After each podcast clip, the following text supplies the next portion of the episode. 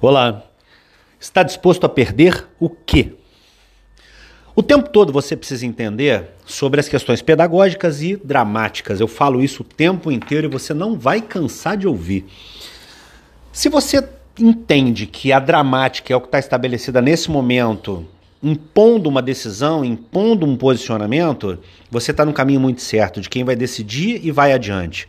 Se você ainda está no momento pedagógico, onde você está ensinando a você mesmo e aos seus pares qual o melhor caminho, eu lamento, mas não se trata de nada próximo de uma decisão dramática, de uma decisão clara, objetiva, pontual e que vai fazer a diferença na sua vida. Desse modo, se você tem um elemento que é saber exatamente o que você está disposto a perder, rapidamente perder, você está muito bem posicionado numa negociação, numa oportunidade. Mas se você tem medo de perder, nem entra na mesa para negociar, tá bem? Porque isso vai estar tá escrito na sua testa.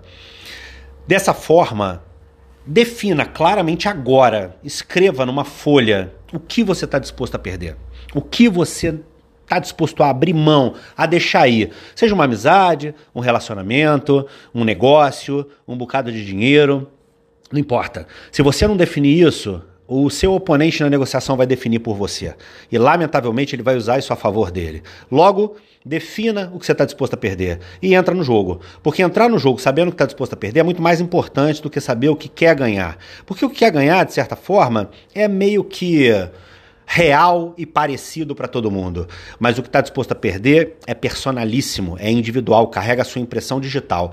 Então, posto isso, vamos adiante. Como quem sabe o que está disposto a perder e sabe o que quer ganhar. Hoje é o dia de você ganhar, mas muitas vezes para ocupar o espaço da sua vida com o que você ganhou, precisa desocupar com o que você está disposto a perder. Fechado? Deus abençoe você. Braço carinhoso, Luciano de Paula, aqui.